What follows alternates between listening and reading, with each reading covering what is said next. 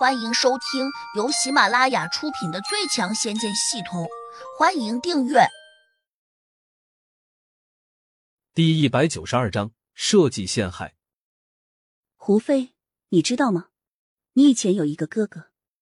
胡雅假装关切的问：“我知道呀，爷爷告诉过我，但是他很小的时候就已经失踪了。姐，你怎么突然提到这件事情啊？”胡飞不解的问道。胡雅假装神秘的说：“我听说你那个哥哥，他还活着，而且最近好像还来了京城。”胡飞睁大了眼睛，有些惊讶，急忙问：“姐，你的话可都是真的？我哥真的还活着吗？他现在哪里？你快告诉我啊！”胡雅摇了摇头说。我也只是听说他可能在嵩山南路，具体什么位置我也不太清楚。嵩山南路多少号？我现在就去找他。胡飞的眼里充满了热切，他有些激动。没想到我的哥哥还活着，我一定要尽快找到他。可是我不知道他长什么样啊。他肯定和你长得比较像。胡雅假意提醒道：“好，我现在就去找他。”胡飞站起身，刚准备往外走的时候，却又停住了脚步，说：“今天下午，爷爷特意叮嘱我，叫我这两天别到处走动。我要是这么晚还要出去，他老人家恐怕会不高兴的。我们出去只是为了找人，又不是要做什么伤天害理的事情。就算爷爷知道了。”他也不会怪我们的。为了保险起见，我们可以叫两个人跟着我们去。胡雅怂恿道。胡飞犹豫了一下，当即点了点头。胡家大院有不少保镖，其中不乏那些能人异士，不过他们都住在外面，除了少数忠心耿耿的人之外，其他的都基本上不会到这院子里面来。胡飞平时极其受胡老爷子的宠爱。因此，那些本事高强的异能人士几乎都会听他的安排。单单这一点就让胡雅非常的嫉妒。尤其是胡家院子中有几个非常厉害的老家伙，他们平时对胡雅不理不睬，对胡飞却非常的喜欢。胡飞打电话偷偷的叫了一个中年人出来：“张叔，我有事想外出一趟，你能陪我去吗？”菲儿。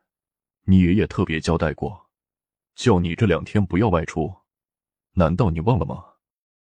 这个叫张叔的，全名叫张青山，据说已经修炼到了第零四级，在京城很有名气，即便是金龙寺的大和尚也得让他几分。不过他性情淡薄，平时除了听从胡老爷子的指挥外，几乎从不外出办事。他这种高人。一向非常的高傲，哪怕见着胡学军和胡学民，也不会刻意去迎合，通常只会和他们平静淡漠的打声招呼。但是他和胡飞在一起的时候，却如同亲人一般，不管胡飞要求他做什么，他都言听计从，从来不会拒绝。张青山对胡雅更是冷淡，几乎都不怎么理他。虽然胡雅早已经习惯了。但心里还是很不舒服，毕竟他和胡飞都是胡老爷子的亲生孙女。胡飞，我的头有些痛，可能感染了一些风寒，今晚就不陪你出去了。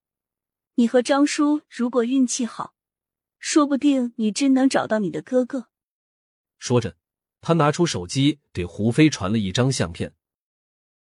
你说他就是我的哥哥吗？我感觉好像在哪里见过他，怎么这么面熟啊？胡飞看见相片时，越发有些激动。张青山在旁边瞄了一眼，不禁也连连点头，说：“他和我家小少爷长得还真有些像，莫非他真是你失散多年的哥哥？”胡雅，这相片你是从哪里弄到的？胡雅得意的说：“张叔，我怎么弄到的？”你就猜不到了。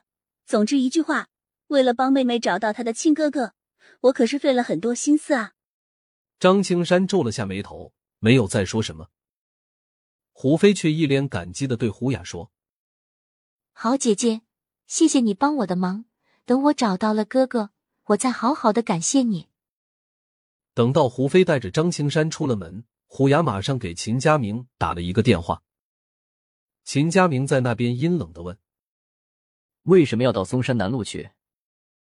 嵩山南路那边一向比较混乱，尤其是晚上，吸毒的、抢劫的，听说特别多。胡雅得意的说道：“这世上那些好像很厉害的异能人士，难道就躲得过子弹吗？”秦家明哈哈大笑道：“胡雅，你真是太坏了，坏的简直太有水平了，让我都忍不住佩服你，连自己的妹妹也要往火坑里面推。”胡雅哼了一声说：“谁叫他总是让我不舒服？我明明只想给他一点小小的教训，没想到最后却差点把自己给全部搭进去了。我胡雅几时吃过这样的亏？我肯定要报复回来的。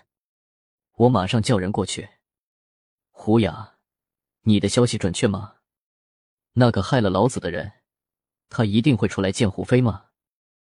秦家明连忙又问道。你放心，他多半会出来的。只是胡飞这丫头比较狡猾，她这次出门竟然把张叔叫出去了。你应该认识张叔，这可是一个很厉害的家伙。我爷爷非常器重他。那又怎样？他再怎么厉害，也只是一个人，难道还有什么三头六臂不成？秦佳明不屑的说道。开车出门的时候。张青山坐在副驾上，因为他不会开车。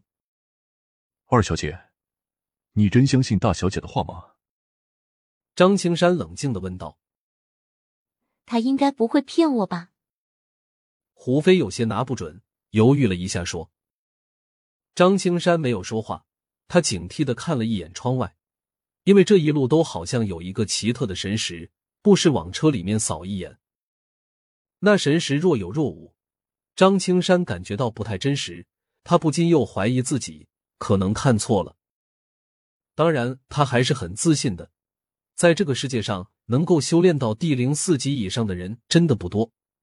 即便是金龙寺的那几个大和尚，也没有谁敢说比自己高明。大概一个小时过后，胡飞终于把车开进了嵩山南路。本集已播讲完毕。请订阅专辑，下集精彩继续。